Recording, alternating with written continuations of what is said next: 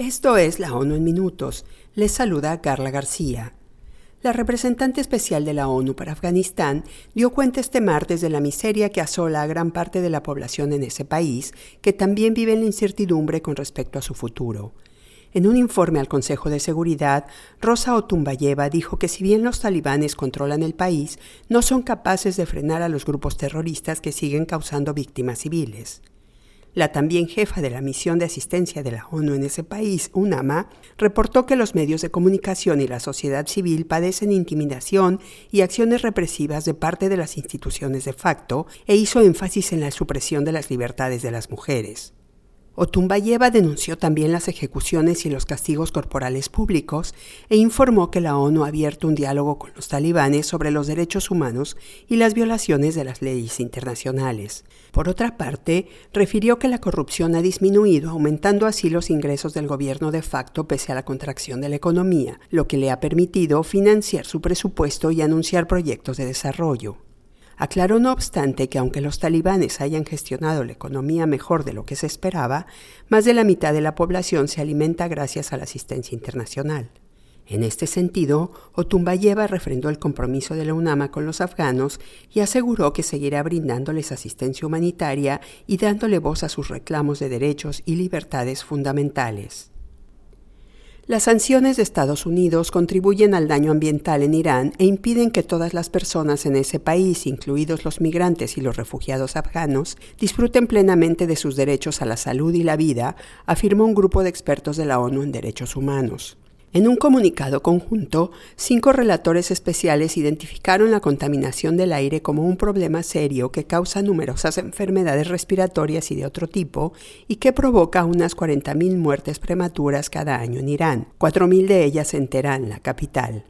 Según los expertos, las sanciones estadounidenses no permiten que el país obtenga equipos y tecnología para reducir las emisiones de los vehículos y obligan a las personas a prolongar el uso de automóviles antiguos que no queman el combustible de forma eficiente. Además, al impedir la inversión extranjera, las sanciones han hecho que las empresas de energía transnacionales abandonen proyectos de construcción de plantas de energía solar que los iraníes no pueden realizar por su cuenta.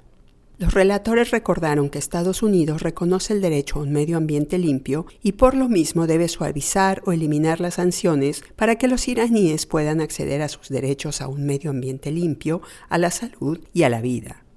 La Organización de las Naciones Unidas para la Alimentación y la Agricultura, la FAO, sostuvo que todavía hay tiempo para evitar la hambruna en Somalia si se realiza una inversión masiva de apoyo a los medios de subsistencia de las comunidades rurales de ese país. Somalia se encuentra al borde de la hambruna debido a una sequía histórica provocada por cinco temporadas consecutivas de lluvia fallida que disparó los precios de los alimentos y recrudeció el conflicto. Los datos de la FAO indican que entre enero y marzo de 2023, cerca de 1.900.000 personas estarán en fase de emergencia de inseguridad alimentaria y que entre abril y junio esa cifra llegará a 2.700.000 personas. Para junio, 727.000 personas podrían llegar a la fase catastrófica que implica hambre y muerte.